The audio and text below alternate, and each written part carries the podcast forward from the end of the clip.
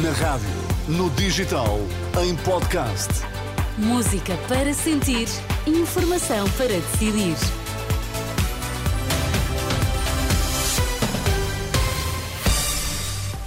Vai conhecer os títulos em destaque nesta edição das duas. Operação Influencer. Primeiro-Ministro António Costa suspeito de prevaricação. Sindicatos de PSP e GNR anunciam concentração nacional no final do mês. Notícias às duas na Renascença com Vítor Mesquita. O Primeiro-Ministro António Costa é considerado pelo Ministério Público suspeito da alegada prática do crime de prevaricação. É uma notícia avançada na última hora pelo jornal Observador. Em causa estará na aprovação do novo regime jurídico de urbanização e edificação no Conselho de Ministros do passado dia 19 de outubro. Ainda segundo o jornal, o Ministério Público refere uma alegada lei malandra negociada entre Tiago Silveira e João Galamba para beneficiar a empresa Start Campos. É um tema que vai encontrar mais desenvolvido em rr.pt. Novo protesto. Sindicatos de PSP e GNR avançam para uma concentração nacional no dia 31. Decisão tomada na última hora, após reunião sindical das duas forças de segurança reivindicam a alteração dos suplementos remuneratórios.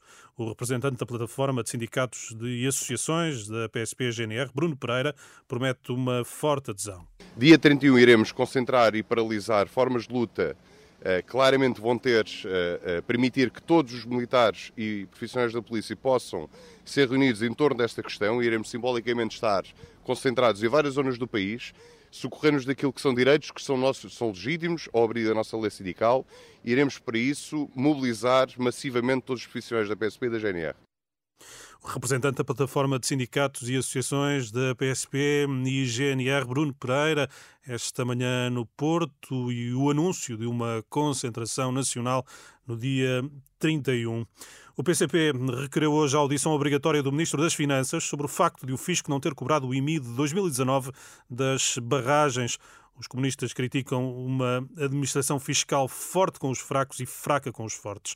No requerimento, o deputado do PCP, Duarte Alves, defende que a falta de cobrança do IMI de 2019 é mais um episódio do que diz ser um claro favorecimento dos grandes grupos económicos. A partir de abril, as notificações e convocatórias para juntas médicas poderão ser feitas por meio eletrónico e os beneficiários vão poder requerer a realização de exames por videochamada. É o que consta de um decreto-lei publicado esta sexta sexta-feira em Diário da República e que entra em vigor no mês de abril. Já a partir de março, os médicos do setor privado e social vão poder passar baixas.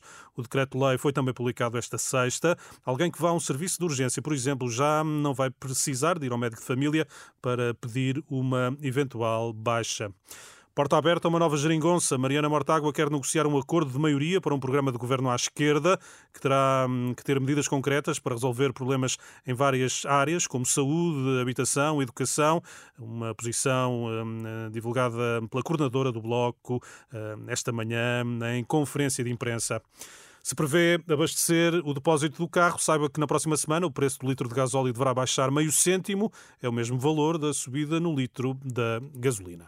Meio cêntimo inteiro? Está bem, vou pensar nisso. Obrigado, Vitor. Até já. Até já. O resto está em rr.pt.